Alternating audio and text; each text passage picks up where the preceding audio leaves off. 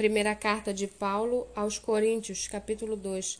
A mensagem a respeito do Cristo crucificado.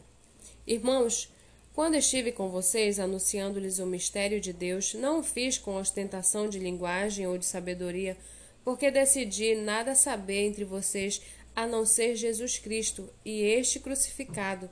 E foi em fraqueza, temor e grande tremor que eu estive entre vocês a minha palavra e a minha pregação não consistiram em linguagens persuasivas de sabedoria, mas em demonstração do Espírito e de poder, para que a fé que vocês têm não se apoiasse em sabedoria humana, mas no poder de Deus.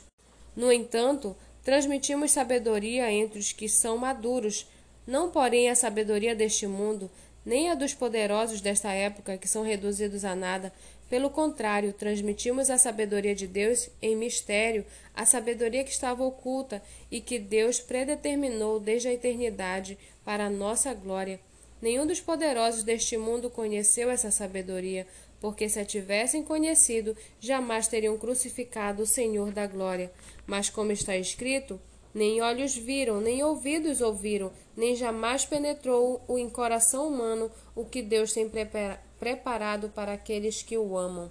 Deus, porém, revelou isso a nós por meio do Espírito, porque o Espírito sonda todas as coisas, até mesmo as profundezas de Deus.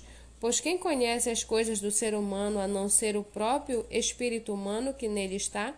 Assim ninguém conhece as coisas de Deus a não ser o Espírito de Deus. E nós não temos recebido o Espírito do mundo, e sim o Espírito que vem de Deus, para que conheçamos o que por Deus nos foi dado gratuitamente.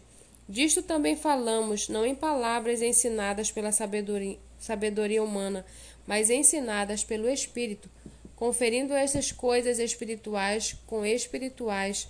Ora, a pessoa natural não aceita as coisas do Espírito de Deus, porque eles são loucura, e ela não pode entendê-las, porque elas se discernem espiritualmente.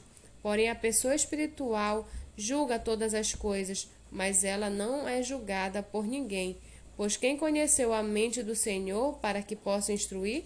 Nós, porém, temos a mente de Cristo.